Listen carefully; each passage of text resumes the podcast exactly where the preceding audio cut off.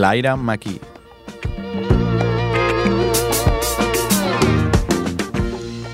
Eamon de Valera.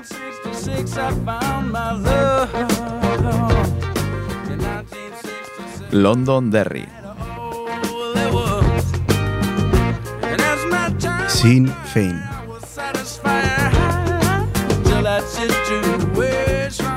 Somos Aitor Padilla. Y David García.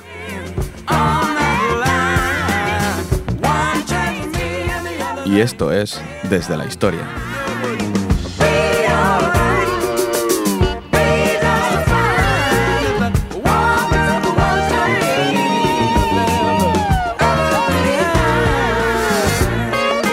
Muy buenas noches, bienvenidos al octavo programa de la sexta temporada ya, Aitor. Ya nos vamos acercando un poquito al final de esta temporada que, bueno, eh, ya llega a su fin, hemos comentado muchas cosas y nos quedan dos programas. Y nada, Aitor, ¿qué tal? Muy buenas noches. Hola, buenas noches, David. Pues muy bien, sí, sí, una temporada más que la acabaremos. Es de las temporadas más difíciles para encontrarnos, pero la vamos a acabar. A encontrar un hueco, sí. la sí. vamos a acabar. Tiene más hype que Juego de Tronos esta temporada. Y venimos con un tema, el penúltimo de esta temporada, en el que tocamos un, un, país ¿no? que ya en su tiempo, en la segunda temporada de hecho, que lo estuve mirando, ya estuvimos comentando y hoy retomamos otra vez porque han sucedido eh, bueno, una serie de circunstancias que nos gustaría volver a retomar y de acabar de completar. Desde la segunda. No Sí. hablamos.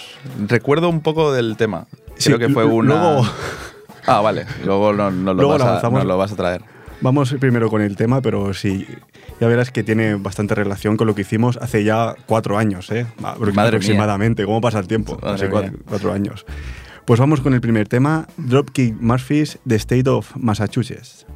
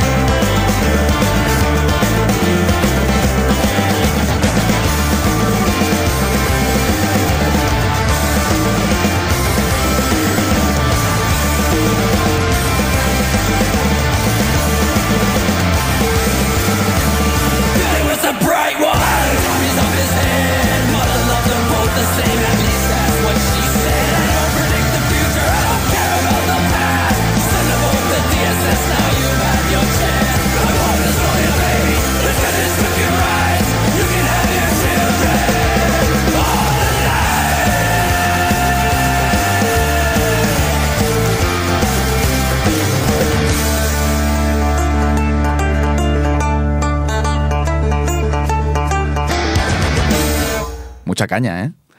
Bueno, es un gran grupo. Sí, sí, es, tiene otro tema muy, muy, muy guay, que es Shipping Map to Boston, Que ya lo pusimos. que ya lo pusimos en su momento. Que de hecho Boston no, no es Massachusetts. ¿o Sí, claro, la ¿no? capital. Vale, vale. La capital, Estaba dudando, Vector. pero sí, sí. Es la Tú capital. sabes que yo soy bandera. Capitales a veces me cuesta. Comentar de Dropkick Murphys, que es una banda estadounidense de, de punk formada en el 96 en los barrios trabajadores de mayoría inmigrante, ¿no? de, de- de procedencia irlandesa, dentro de la ciudad de, de Boston. Hay muchísimos, como, como bien sabemos, y ellos, Dropkick Murphys, pues recogen esta herencia irlandesa y a partir de ello pues hacen un grupo de, de punk, bueno, como se ven con tendencias de música celta, etcétera, y la verdad que son un gran grupo. A mí me gusta mucho cómo suenan, la Me- verdad. Son- Me falta verlo en directo, que algún colega lo ha visto, pero... ¿Sí? no, sí, sí. Hostia, a mí me parece un grupazo muy, muy interesante. Pues bueno, el tema va a ir de, sobre Irlanda, como ya hemos avanzado con el tema. Y recordamos que en la segunda temporada hablamos un poco en general de la relación histórica ¿no? entre Irlanda y el Reino Unido. Hicimos un recorrido histórico básicamente sobre bueno, la, la llegada de Estados Unidos, etcétera, etcétera. Y llegamos un eh, hasta el momento de la independencia, pero nos quedamos un poco cortos. ¿no? Explicamos la independencia, pero un poco rápido. Y bueno, eh, la independencia de Irlanda, la verdad que es, son unos años, la verdad que merecen ser tratados con un poco más de profundidad. No fue un, un periodo tranquilo. No. Exacto. Eh, bueno, pues antes de empezar con la, la noticia de actualidad que nos lleva ¿no? a hablar de esto, pues recordar eh, nuestras plataformas de, de contacto, de eh, nuestro, nuestra página de Facebook, donde para abrir boca hemos colgado el, el- el capítulo de marzo, bueno, el, el programa de marzo, que bueno, era del- de Argelia, de, de, de- de lo, lo que estaba pasando con Hay- las hay- nuevas elecciones. Hay gente de Alicante que ha reclamado ese- Exacto. ese programa. ¿Quién será esa, esa señora que nos reclama el programa? Y, bueno, el, el blog de Lowrider, donde Mm. escribe David, donde siempre nos deleita con maravillosos Con lo, artículos. lo que se puede. Comentar que recibimos un mail de, de Javier Crespo Sí. comentándonos que de- debíamos hacer un programa sobre lo que ha sucedido con, con Filipinas, el cambio de nombre, etcétera. Lo Podemos hace- traerlo, porque de de hecho esta temporada trajimos el tema de Macedonia del Norte. Sí. Pues puede ser un buen bueno, culmen a la temporada. Yo creo que en noticias no recibimos ese mail. que bueno, que, que era un tema que podríamos tratar y que, que es interesante. Sí, sí. Veremos, supongo que lo, lo trataremos en un futuro. Hablar de- del imperio español. Exactamente. Bueno, pues la noticia de actualidad que nos, nos trae a, a hablar de, de la República de Irlanda y la historia de la República, pues es que, eh, bueno, el, el 18 de abril eh, murió una persona a través de unos altercados que sucedieron en, en la ciudad de Londonderry, en Irlanda del Norte, que Londonderry le llaman así, pero realmente para la gente de, de la República es Derry, Derry City. ¿no?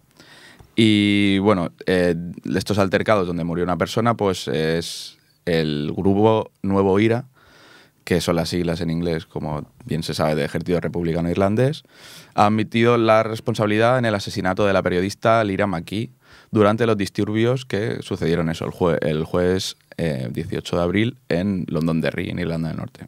La periodista de 29 años y natural de Belfast murió tras recibir un tiro en la cabeza mientras observaba los altercados provocados por los integrantes del Nuevo IRA. Una escisión de la antigua banda armada contraria a los acuerdos de paz de, de Viernes Santo. Justamente, además sucedió muy cerca de- del Viernes Santo, que fue nada, un- una semana antes Sí. del Viernes Santo de este año, claro. Eh, y fueron bueno, altercados contra las fuerzas del orden. El estallido de violencia tuvo lugar después de una redada policial en varias viviendas. Eh, el estallido de esta violencia bueno, se produjo, como bien he dicho, por un- una redada policial a raíz de registros policiales practicados en varias vivi- viviendas del barrio residencial de Cregan, con el objetivo de desmantelar un plan para atacar a la policía y prevenir actos violentos inminentes por parte de disidentes. De disidentes, pues, de, de- de que la República Irlandesa no esté constituida por una sola Irlanda. Exacto. De, de que exista un Irlanda del Norte. Exacto.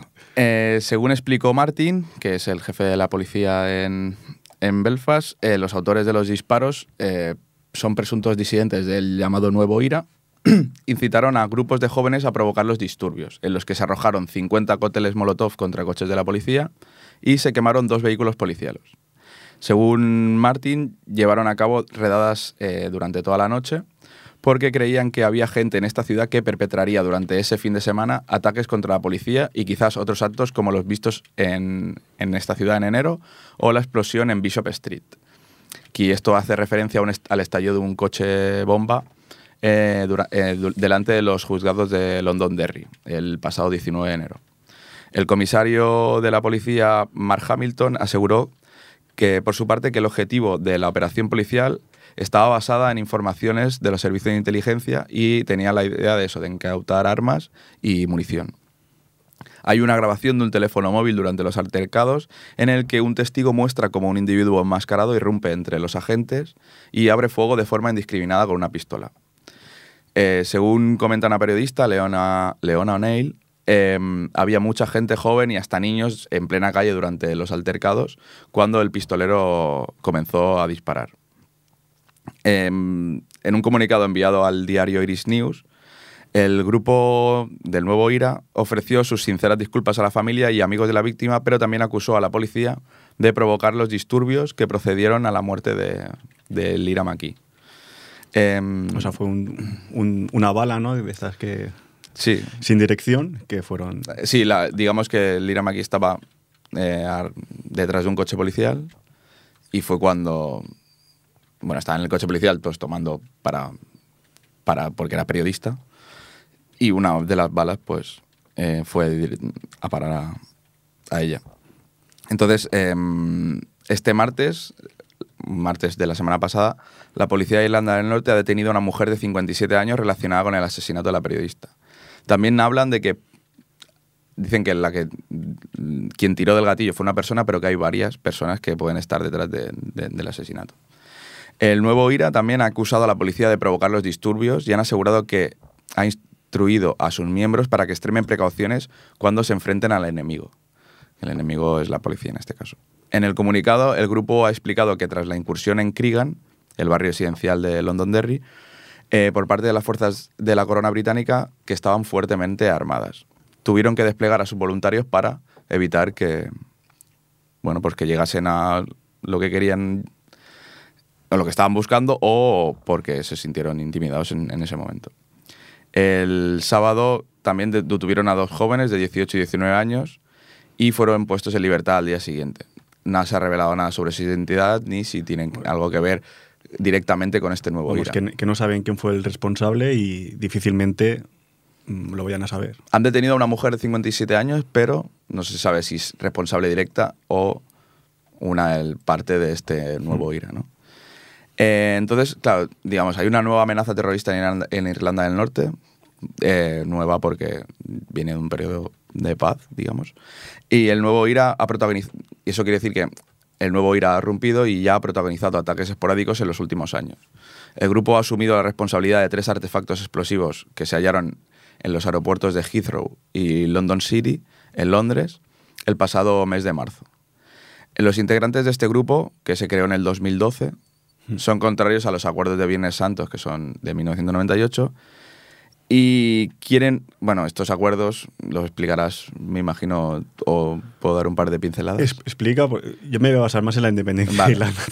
Tampoco puedo llegar hasta el Vale. 98, porque si no, tenemos Pues, que hacer otro programa. Los acuerdos de Viernes Santo del del 98 son los que pusieron fin, en buena medida, a tres décadas de violencia en Irlanda del Norte, entre protestantes que querían permanecer en el Reino Unido y católicos que eran más partidarios de la unificación de toda Irlanda, ¿no? en una sola república.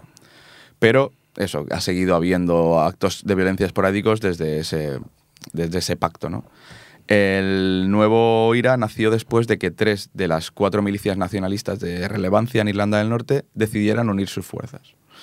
Las alarmas sobre un eventual retorno de la violencia en Irlanda, del Norte se han disparado ante la incertidumbre del, del Brexit, con la amenaza de que pueda volver a establecerse, digamos, una frontera dura entre la República de Irlanda y el Reino Unido. Claro, sería la, Mm. la República, o sea, la Irlanda del Norte pertenece a- al Reino Unido, entonces si el Brexit se llevase a cabo, probablemente Claro. se haya una frontera fuerte entre, entre Irlanda, la República de De la Irlanda, República y ese Irlanda. territorio que pertenece al Reino Unido, que es el único caso que se pueda, no sé si en alguna colonia, si permanece alguna colonia británica de ultramar, pero es el único caso que existirá una frontera dura, porque claro, lo demás es todo Sí. una isla. Em, los grupos escindidos del ejército republicano, del IRA, han perpetrado ataques contra policías y miembros de la Fuerza de Seguridad en los últimos años, como bien he dicho, y en 2012 un funcionario de prisiones norirlandés murió en un tiroteo en una carretera atribuido a estos grupos. El primer asesinato de este tipo desde 1993. Esto fue en 2000 2012. Y en enero, eso, una bomba en, en un coche explotó también en la localidad de Londonderry, que también fue un ataque atribuido a la banda. No sé si la banda lo dijo que era suyo. Lo han atribuido a ellos, pero bueno, me imagino que, sí. El nuevo IRA es el protagonista de estos ataques en los últimos años, pero eso, solamente ha muerto una persona y en, en el coche bomba no, no hubo ningún herido, y, ningún herido. Y eh, están temiendo que incrementen sus actividades en vísperas del aniversario del levantamiento del lunes de Pascua, en el que el mundo republicano conmemora la revuelta irlandesa de 1916 contra el poder británico que plantó las semillas de la independencia en, los condados del sur.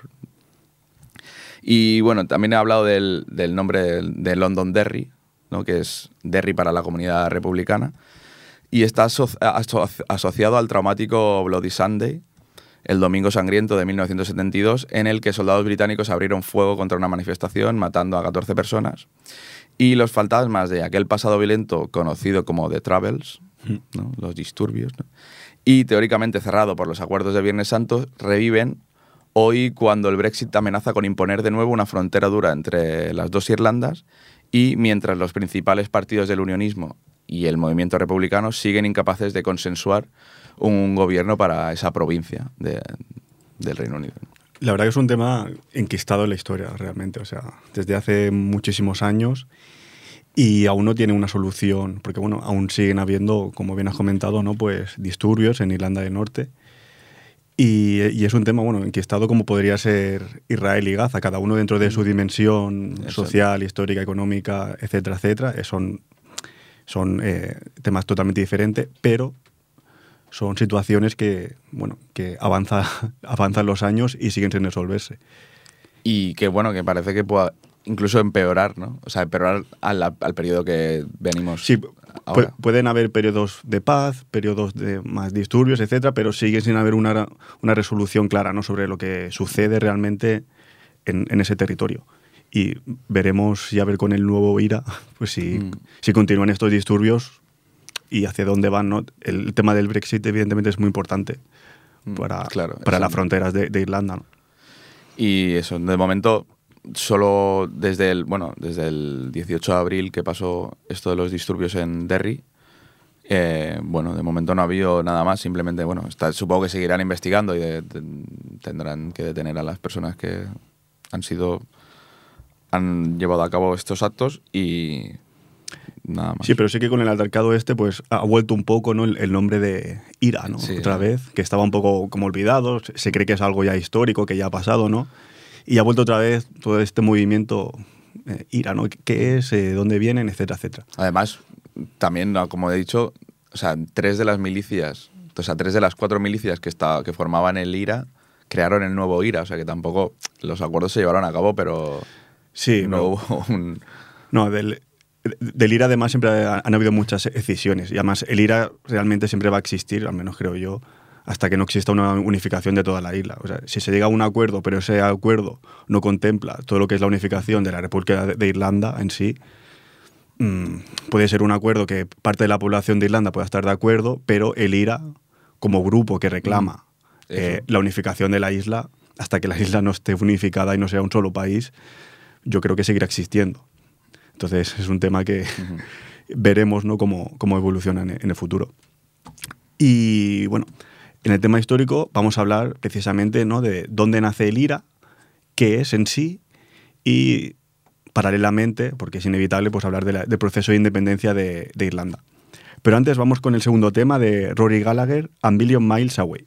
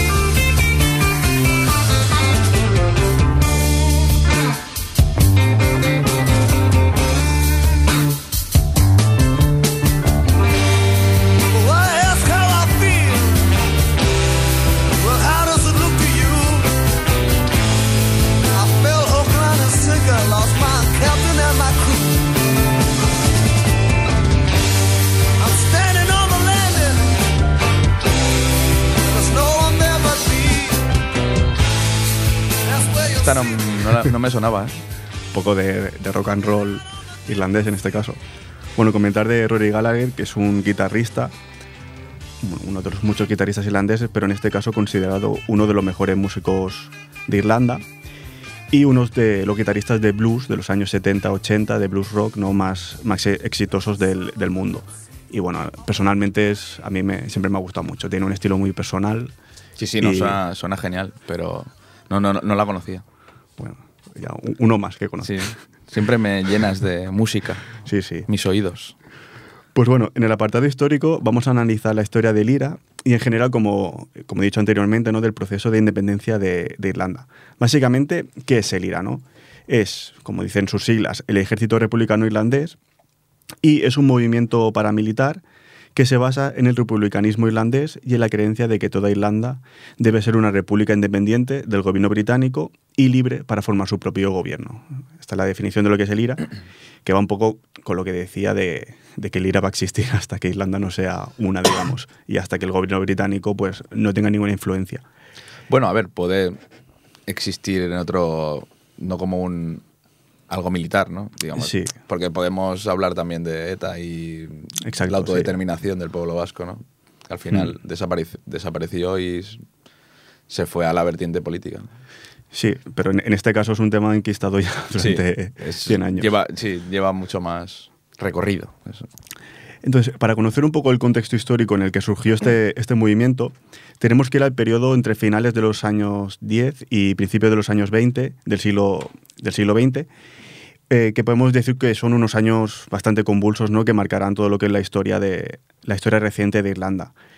Que básicamente, para hacernos una idea de, de lo que es, pasará por un proceso de declaración de independencia, seguidamente una guerra de independencia contra Gran Bretaña, seguidamente una guerra civil, y todo seguido, pues, como veremos, en, en pocos años y, y todo muy rápido. Y me ¿no? imagino que una guerra con el Reino Unido no será fácil. Mm, No será fácil y, y- y- igual que no es fácil una guerra civil. Bueno, en pero quiero decir como, como rival. Sí, sí. Veremos, veremos, porque es la verdad un proceso muy interesante. Como inicio cronológico, podríamos establecer el 1916, que es cuando se produjo el primer intento de insurrección en Dublín para tomar el control del país por parte de los independentistas y republicanos irlandeses, ¿no? que es el llamado alzamiento de Pascua, que antes han nombrado, y en él participaron los llamados voluntarios irlandeses, que era un grupo eh, paramilitar que se creó años anteriores, en el 1913, para mantener las llamadas Home Rules, ¿no? que era el estatuto que permitía tener a Irlanda una cierta autonomía respecto al Reino Unido. ¿no? Era como la autonomía que tenían los irlandeses, eran las Home Rules, y los voluntarios irlandeses eran quien lo defendía. El alzamiento de, Pascua fue reprimido después de seis días de enfrentamientos, aunque se la considera la, la primera, el, primer movimiento, el, el primer Mm. Estallido, ¿no? Para que pone en cuestión la independencia de Irlanda dentro de lo que es pues, el mundo irlandés y británico. Este hecho, además, se suma al contexto de la Primera Guerra Mundial, en el cual el Reino Unido participaba en el bando, de, los, eh, de los aliados, y en este sentido la opinión pública irlandesa se decantó aún más por los republicanos entre el 1917 y 1918, a raíz de la conocida como crisis de reclutamiento, que fue cuando el Reino Unido intentó imponer levas en Irlanda para respaldar su esfuerzo de, de guerra, ¿no? que en ese momento empezaba a flaquear. Es decir, llamar a filas a irlandeses que, bueno, claro, pertenecían al Reino Unido aún y que fuesen a, a luchar en la Primera Guerra Mundial. Y el venir de ahí, ¿no? Hizo que tuviese No, claro, más apoyo. mu- mucha gente no quiso pertenecer a esas levas porque no quería luchar a favor del Reino Unido y en ese sentido pues también la, la opinión pública irlandesa pues se puso a favor ¿no? de, de esas personas que fueron llamadas a, a filas. Entonces, bueno, todo esto ¿no? pues creó un caldo de cultivo, tanto la crisis de reclutamiento como el lanzamiento de Pascua, creó un caldo de, de cultivo que provocó que las elecciones generales del Reino Unido de 1918, el Sinn Féin, que ahora veremos exactamente qué es, ganara una clara mayoría de escaños en, en Irlanda. ¿no? Dentro de la- las elecciones generales, en Irlanda, el Sinn Féin se, se impuso con, con bastante claridad. Decide el Sinn Féin que es el partido político bueno, que se fundó en el 1905 por Arthur Griffith y al principio era un partido monárquico nacionalista irlandés. ¿no? Quería una, una monarquía dual entre, entre Gran Bretaña y Irlanda, pero que en el 1917 y 18, estos años que hablamos de, de la Primera Guerra Mundial, etcétera, etcétera, eh, sobre todo con el liderazgo de Eamon de Valera, que luego también entraremos bien en el personaje este que es fascinante, en estos años, pues, fue virando hacia el apoyo a la creación de una república irlandesa. Al principio era un partido más, más bien monárquico, pero, pero irlandés, es importante, o sea, nacionalista irlandés, y evolucionó hacia, hacia el republicanismo. Lo que está pasando aquí con algún partido. Antes era, bueno, la monarquía está bien, pero ahora es republicano a saco. Luego, si quieres, al final del programa, No, no, yo voy por meter alguna cosita. luego, al final del programa, si quieres, hacemos paralelismos con la situación de España, del País Vasco, de Cataluña. No, pero sí que es verdad que el, el hecho irlandés siempre ha dado mucho juego a, a luego hacer paralelismos. paralelismo, sí. Luego hablamos lo que quieras. Eh, en el, bueno, es que como verás, ya verás, tú, Mm, Lo veré solo, ¿no? tú ves soltándola si quieres. De hecho, bueno, en el 18, como decíamos, en las, en las elecciones generales en, en Irlanda se impone el Sinn Féin y el Sinn Féin se, comprome- eh, se compromete a no sentarse en el Parlamento del Reino Unido, en Westminster, y se compromete, de hecho, a establecer un Parlamento irlandés, que será conocido en gálico irlandés como el Dáil Éireann. No sé cómo se pronuncia, Es porque que es un nombre. es difícil. Si lo pronuncio tal cual es Dail e Irean, pero supongo que, que en irlandés tendrán otro tipo de pronunciación. Te ha salido medio bien. Bueno, pues el Dail e Irean, el 21 de enero del 19, o sea, meses después, eh, bueno, eh, era, como, digamos, como decíamos, un parlamento provisional, ¿no? Este parlamento se congregó en el, ma- en el Mansion House de Dublín y declaró la independencia de Irlanda el 21 de enero del 99, ay, de- del 1919. Al mismo tiempo, los voluntarios irlandeses, dentro de, de esta declaración de independencia, ¿no? se reconstituyen como el ejército republicano irlandés. ¿no? Y ahí nace el, el IRA, digamos. A partir de los voluntarios irlandeses, cuando Irlanda proclama su independencia, pues se crea el ejército, el ejército. Republicano irlandés, exactamente. Eh, más tarde, ese mismo día, el 21 de enero, es importante, dos miembros de la Fuerza de Policía Armada británica, la Royal Irish Consta- Constabulary, el RIC, para decirlo fácil, fueron asesinados a tiros en el condado de Tipperary por miembros del IRA, que actuaban por iniciativa propia. Es importante este hecho porque se considera como el, comienzo del conflicto que se conocerá como la de Independencia de Irlanda contra el Reino Unido y que se va a extender durante do- dos años. ¿no? Es decir, se, proclama la independencia, paralelamente hay un asesinato de dos policías británicos a manos de, del, ya, proclamado IRA y se da inicio a, a lo que era inevitable, ¿no? Sí, que igual es, que es una guerra no necesitaban eso. Igual no necesitaban eso. Bueno, pero- Eso ya, eso ya yo no lo sé. Entonces, durante gran parte del, de 1919, ya con la guerra ya iniciada, ¿no? la actividad del IRA básicamente va a consistir en capturar armas y en liberar a prisioneros republicanos.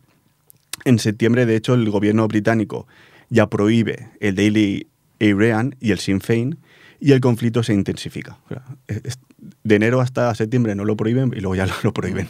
ya, no vaya a ser. Eh, el IRA, por su parte, eh, durante esta guerra utilizó tácticas de, de lo que se llama de- la guerra de guerrillas, no para emboscar al, al RIC y a las patrullas del ejército británico. Y en 1920, en plena guerra, se produce un hecho que se habla poco, eh, pero para mí, vamos, tiene un- muchísima trascendencia ¿no? para lo que va a ser el futuro. Y es un acta que proclamó el Parlamento británico, llamada Acta del Gobierno de Irlanda de, de 1920, la cual, este acta lo que hace es partir Irlanda del Norte, de mayoría protestante británica, con Irlanda del Sur. O sea, crean un acta, digamos, para proteger a la mayoría protestante y británica que existe al, al norte de Irlanda, que básicamente, bueno, son, creo que eran seis condados de- del Ulster. O sea, el Ulster, que, es una provincia, pues es la mitad más o menos de esa, de, de esa provincia lo que va a ser eh, Irlanda del Norte. Eh, al final, bueno, entre 1919, 1920, etcétera, tenemos 1921 también, tenemos esta gran independencia que finalmente se vio abocada por la presión internacional y por el propio rey británico, el Jorge V, que es el abuelo de, de Isabel II, de, de Isabel II, perdón. Y al final, pues bueno, toda esta presión ¿no? pues llevó a una tregua y a la firma de, de un tratado que será conocido como el Tratado Anglo-Irlandés, que se firmó el 6 de diciembre de 1921, que es cuando finaliza la guerra. Pero este tratado va a ser importante porque establece el fin de la guerra, aparte establece la retirada de la isla del ejército británico, la opción también de Irlanda del Norte de, de mantenerse como británica, También es importante. Y el- este tratado lo que crea es el Estado Libre Irlandés. ¿Qué es el Estado Libre Irlandés? Básicamente, Irlanda, ya podemos considerar Irlanda del Norte como parte británica, ¿no? porque ellos aceptan la, la opción de ser británicos, y Irlanda, lo que sería Irlanda del Sur, se convertía en un país independiente, pero siendo miembro de la Mancomunidad Británica de Naciones y básicamente en una situación similar a lo que es aún Canadá, Australia o Nueva Zelanda, reconocía al monarca del Reino Unido como jefe de Estado y como soberano del pueblo irlandés.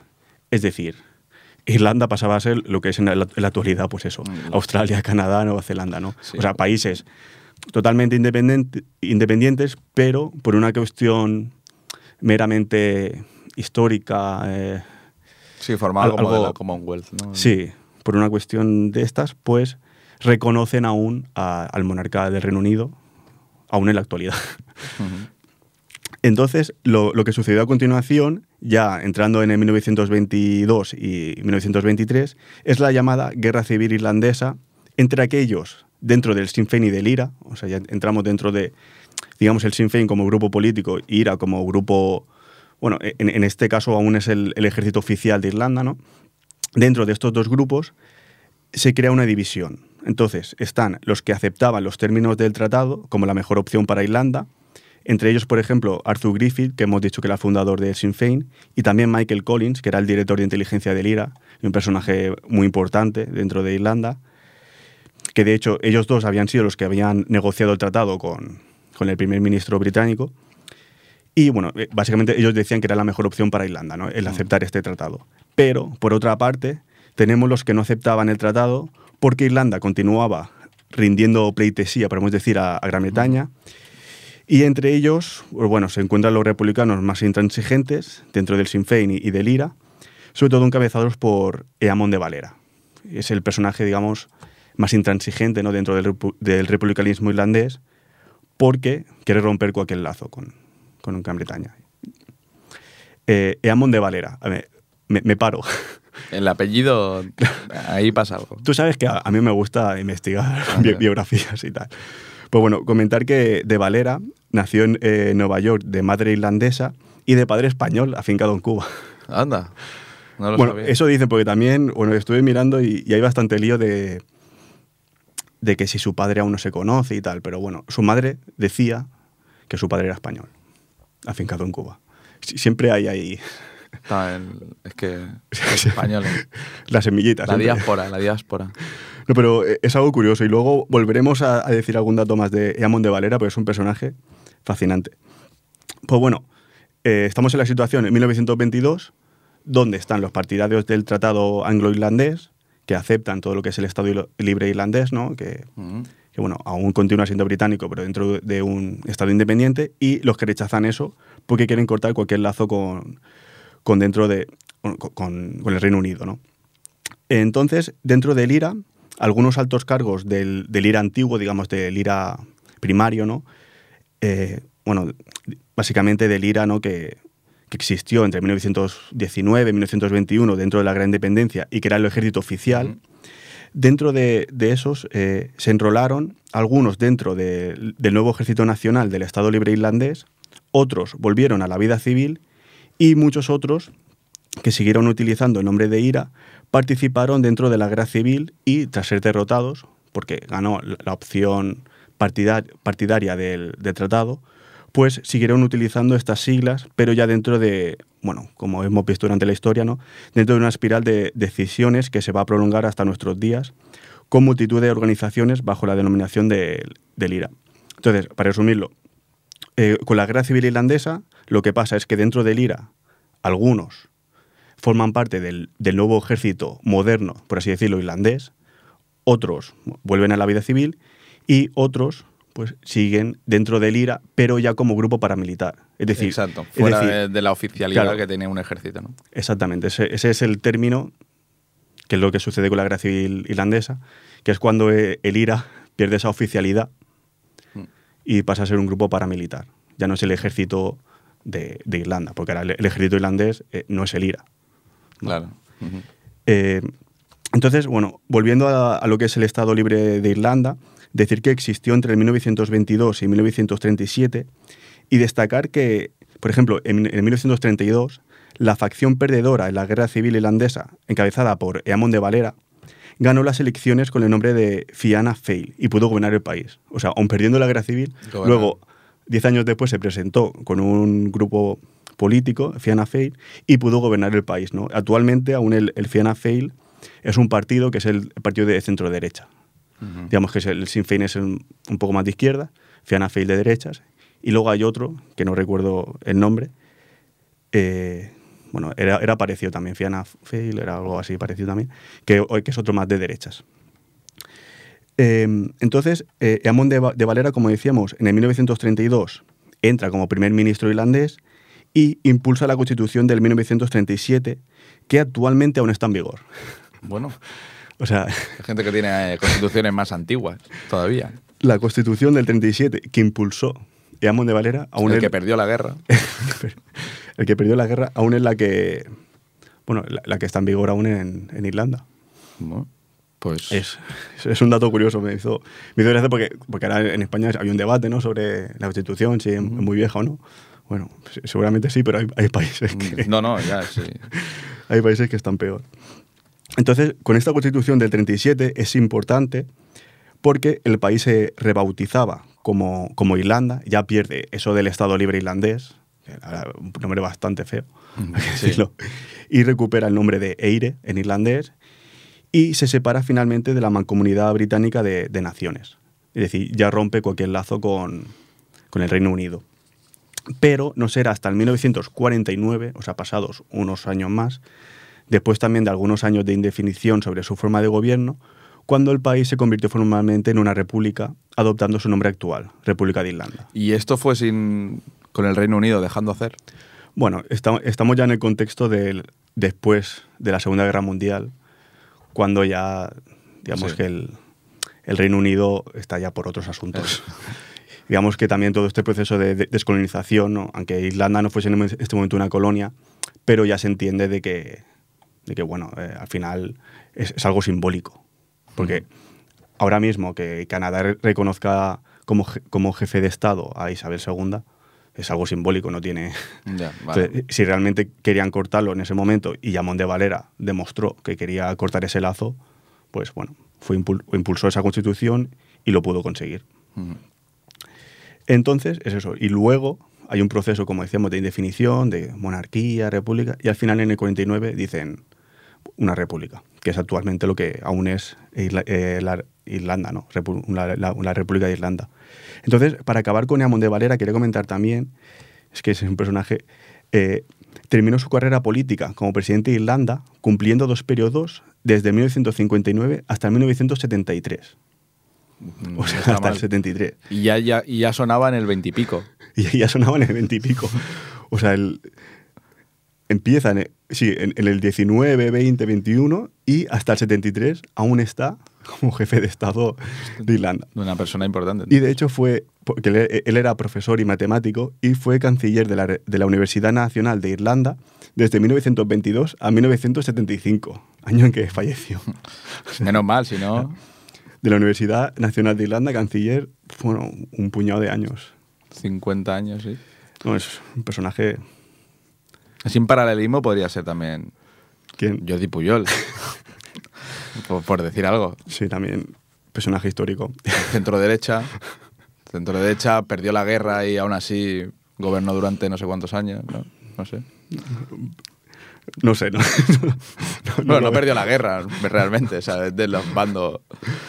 No lo veo Jordi Puyol con Eamon de Valera. no lo veo. Pues bueno, volviendo al IRA, como decíamos, sus, diferente- sus diferentes ecis- decisiones, ya como movimientos ¿no? paramilitares, sin formar parte del ejército irlandés moderno, concentraron sus esfuerzos en la reunificación por la Fuerza Armada de la isla de Irlanda, que es actualmente pues, lo que aún quieren. ¿no? Significativo, que esto ya daría para otro programa, que lo que te decía antes, ¿no? la actuación del IRA, sobre todo ya la decisión del IRA provisional y el IRA oficial, etcétera, en los llamados The Troubles, the troubles eh, los, los disturbios o los problemas, como queremos eh, traducirlo, que es el conflicto que se extendió por tres décadas entre el 68 y el 98 en Irlanda del Norte. A su vez, pues bueno, fueron apareciendo también otros grupos, es que hay muchos. Está el IRA auténtico, el IRA de la continuidad, el IRA socialista. Cada uno se decía ahí. Yo soy el IRA y, auténtico. el- y luego ya el, el IRA 2012, que también, también es conocido como el nuevo IRA, que es actualmente pues bueno, el, el grupo predominante ¿no? de- dentro de estos movimientos paramilitares. O sea, que siempre ha habido mucha confrontación dentro ¿no? del IRA en cuanto a sí, mucho. pensamiento, me imagino que es. ¿No? Sí, al final, bueno, quién acepta esto, quién acepta lo otro, eh, qué programa político tienes, eh, al final, bueno. Y ya te decía, pero sobre todo, todos estos, años que van del 68 al 98, que fueron años duros en Irlanda del Norte, sería un programa bonito. Claro, porque si te fijas, hemos empezado haciendo bueno, en la segunda temporada hablamos ¿no? de la relación histórica entre el Reino Unido e Irlanda, ¿no? Ahora hemos hecho la independencia de Irlanda y estaría bien acabar un poco con The Travels, que, que son tres décadas que también da para, para otro programa. Claro, claro. Bueno, no, depende. Puede ser para el próximo o puede ser para el primero de la siguiente. Para que la gente siga conectada. Veremos, pero la verdad que, bueno, para seguir esa continuidad. Pues la verdad es que muy interesante todo el, el proceso, ¿no? No, sí, Al es un proceso que, bueno, nace, empieza a aparecer un poco en el 1916 y hasta convertirse en una república como tal, 1949. Sí, sí. Son, tiene, un- son años, ¿no? Pero bueno, cada proceso de independencia tiene Tiene su, su timing. su llama. faena. Pues bueno, para acabar, antes de dar las conclusiones finales, vamos con el tercer tema de Lunasa, Kotati Night.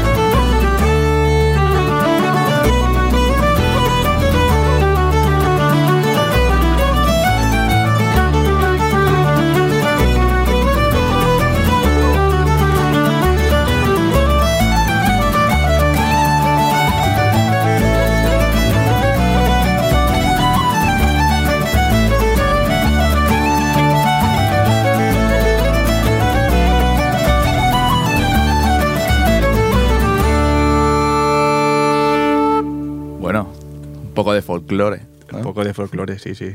Hemos tocado un poco punk, luego rock, faltaba un poco de música celta, ¿no?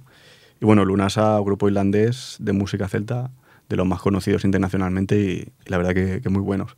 Ta- Porque también lo puse en el segundo programa. porque, porque me gusta, ¿no? No, lo, que, lo que es bueno es bueno. Hay, hay algunos grupos más famosos, los de Chieftains o cosas que, bueno, que tocan ahí. O Evia. no, Evia gallego. Gallego, me parece. Gallegos hay unos cuantos también que me gustan, pero hay, hay algunos más famosos eh, irlandeses, pero el que más me gusta es este. Y por eso lo pongo. Bueno, sí, buena música es, da igual repetir, mientras Sí, sí. No, no es la misma canción. No, no, no. Pero bueno, también han pasado cuatro años, no pasa nada. Tampoco te das cuenta. ¿eh?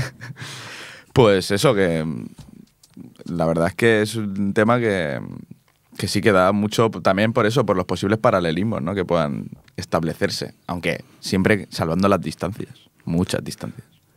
No, Es importante siempre salvar, sí, sí, porque al final cada país tiene su jerarquía, cada país tiene, bueno, sus movimientos políticos, etcétera, y, cada uno es diferente. Y, el, el también histórico es diferente también, no lo mismo hacerlo ahora que hace 100 años. Al final, bueno, sí que es positivo siempre encontrar ciertos paralelismos entre procesos de, de independencia, etcétera, etcétera, pero siempre desde una distancia eh, providencial, sim- de- desde una distancia importante, porque podemos llegar a caer en, en errores, en errores. en repetir errores. ¿no? Mm.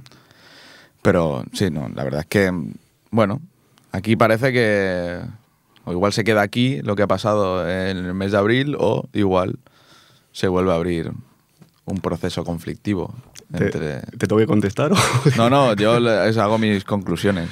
No sé cómo te- lo te ves tú. Te lo digo básicamente porque no, no sé lo que va a pasar. No, claro, ya, no, ya, ya sé que no, nadie lo sabe, ¿no? Pero están esas posibles vertientes, ¿no? Y bueno, ya iremos informando. Como siempre, nos adelantamos a, a lo que pueda pasar. Y seguramente lo que hemos dicho ahora, pues dentro de tres, el primer programa de la siguiente temporada volveremos a decir, bueno, lo dijimos en mayo. Fue noticia. Fue noticia en Desde la Historia. Pues bueno, nos queda el, el último programa. Los últimos, los últimos años siempre hemos hecho algo especial para el último programa de la temporada. Veremos. Veremos. Hombre, puede ser especial hacer un tema que nos han pedido. Porque no- nunca ha pasado. Pero bueno, lo estudiamos. Si estudias, bueno, Exacto. Si, si te gusta Filipinas, ahí todo. A mí me, me parece un tema, yo de hecho ya te lo, te lo vine a traer una vez, creo. De, bueno, que sepas qué está pasando esto en Filipinas. Es interesante, pero. Sí que el Imperio Español aburre un poco. Claro, es que tú has esta mamá mucha historia, pero hay gente que nos escucha y no, no tanto. No, sé, piénsatelo. El Imperio Español tampoco es que sea tan divertido. da para lo que da. es- somos. O sea, lo que somos ahora como país es lo que éramos como imperio. o sea, realmente. Y, Pues y- bueno. y- y con, y con esa, con esa eh, conclusión yo creo que ya podemos... Pues sí, acabamos ya para este penúltimo programa de la sexta temporada. Muchas gracias a Jordi, como siempre, ripollerradio.cat 91.3 FM. Muy buenas noches.